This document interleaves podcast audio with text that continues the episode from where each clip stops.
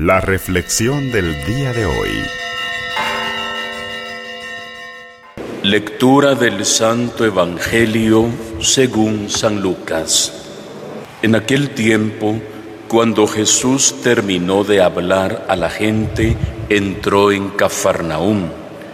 Había ahí un oficial romano que tenía enfermo y a punto de morir a un criado suyo muy querido.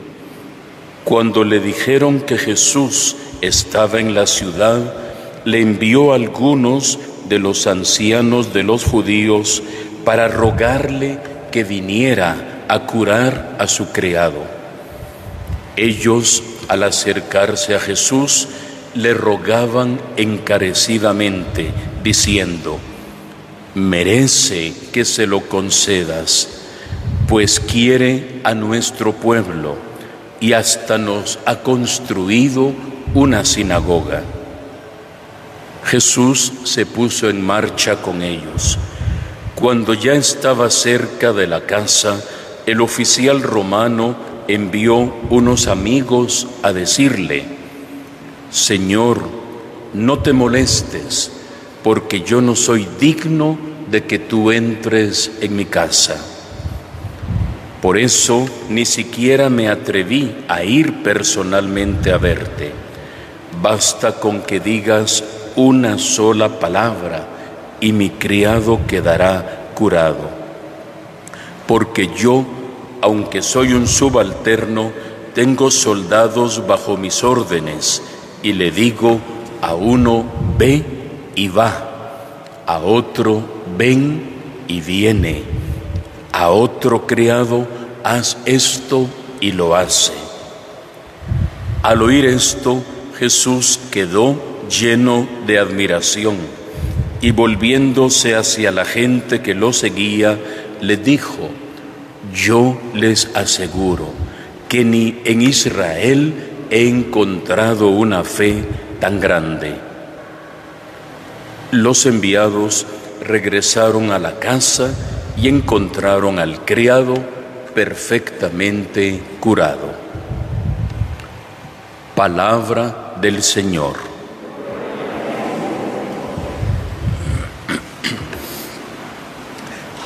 En la carta de San Pablo a Timoteo que estamos leyendo durante esta semana, encontramos hoy dos aspectos en los que quisiera motivarles a que reflexionáramos. Primero, dice San Pablo, Dios quiere que todos los hombres se salven y lleguen al conocimiento de la verdad. Es el sueño de Dios el anhelo de Dios, el proyecto de Dios. Tanto amó Dios al mundo que envió a su Hijo único para que todo el que crea en Él tenga vida eterna y encuentren la salvación. No he venido, dice Jesús, a condenar a nadie, he venido a salvarlos. Y ya San Pablo muchos años después lo predicará con ese convencimiento. Dios quiere que todos los hombres y mujeres encuentren la alegría de la salvación, la alegría del encuentro personal con Cristo que es capaz de darnos vida y de transformar nuestra vida. Y un segundo aspecto que brota de esta carta de San Pablo es una exhortación a orar por todos, pero especialmente, dice San Pablo, por los jefes de Estado y por las autoridades. Qué bien nos cae a nosotros recordar eso. Alguno pudiera decir rezar por muchas de las autoridades, sabiendo uno cómo viven o cómo gobiernan nuestros pueblos y nuestras naciones ¿valdrá realmente la pena? Y la respuesta es sí, porque Dios actúa, Dios ilumina y Dios es capaz de orientar los pasos de cualquier persona y con mayor razón de aquellos que de alguna manera están revestidos de autoridad. El Papa Benedicto XVI dijo un día una frase que la ha retomado el Papa Francisco, cuando dice, la política, y cuando hablamos de política, hablamos de el arte de gobernar a un pueblo, no estamos hablando de política partidista ni de partidos políticos, estamos hablando de el gobierno de la polis, de la ciudad, de ahí viene política. Dice el Papa Francisco, inspirado en el Papa Benedicto, la política es el grado más alto de la caridad. Y uno dice, ¿qué dijo el Papa? Que la política es el grado más alto de la caridad. Pero si la caridad uno dice es hacer el bien, es hacer obras de misericordia. La caridad es el amor que Dios nos tiene.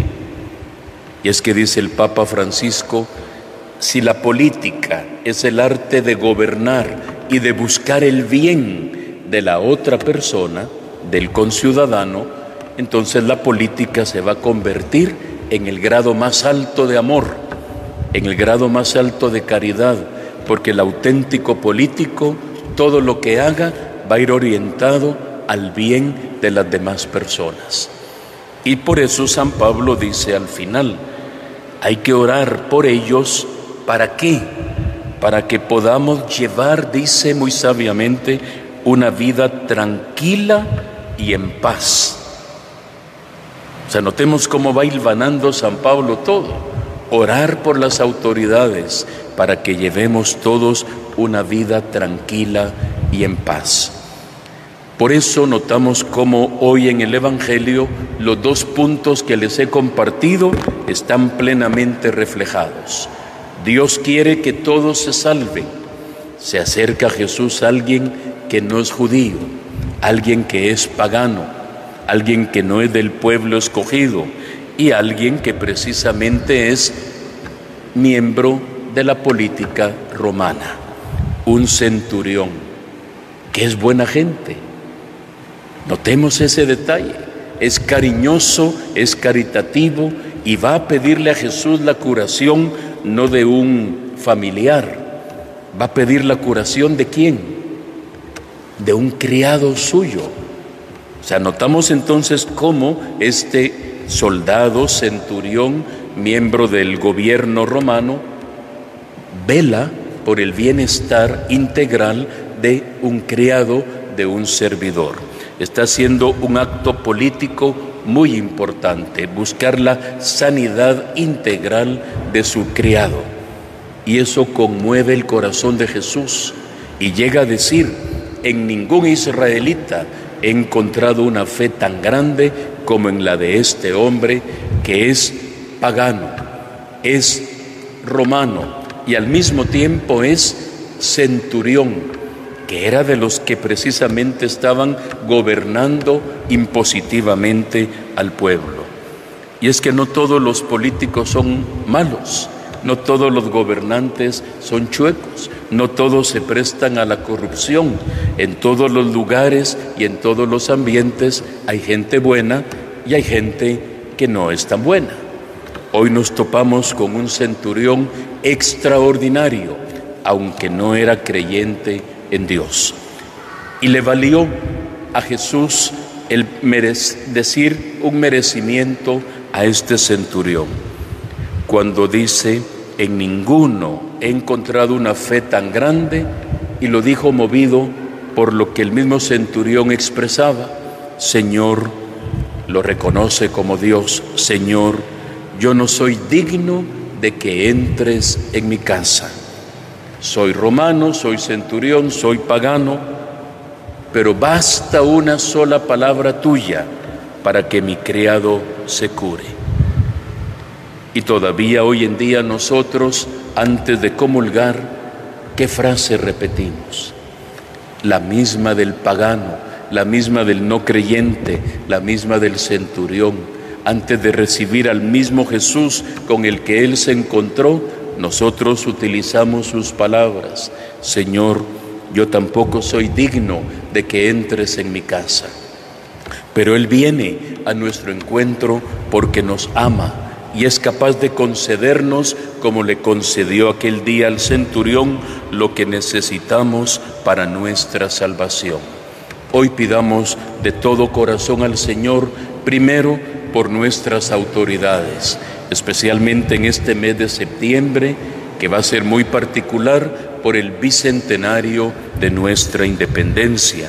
Pidamos al Señor por nuestras autoridades. Para Dios nada hay imposible, que Dios las ilumine y pidamos también que podamos tener una fe tan grande como el centurión romano, especialmente hoy que nos acercaremos a la Sagrada Comunión, unos físicamente y otros espiritualmente a través de las redes sociales. El centurión de hoy me hace pensar en aquellos que a través de la televisión, a través de la radio, a través de las redes sociales, participan de la misa, porque precisamente aquel día Jesús hizo el milagro de la curación del criado a distancia. No fue a tocarlo, no fue a, curarlo ahí donde estaba, sino que fue en la distancia.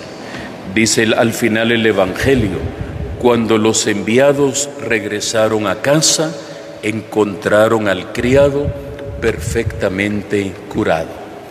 Unos comulgaremos hoy físicamente, otros espiritualmente. El Señor es el mismo que es capaz de trascender las fronteras y de llegar a nuestro corazón si encuentra, como en el centurión, un corazón disponible para recibirlo a Él. Que Él nos llene de vida y de vida en abundancia. Que así sea para todos nosotros.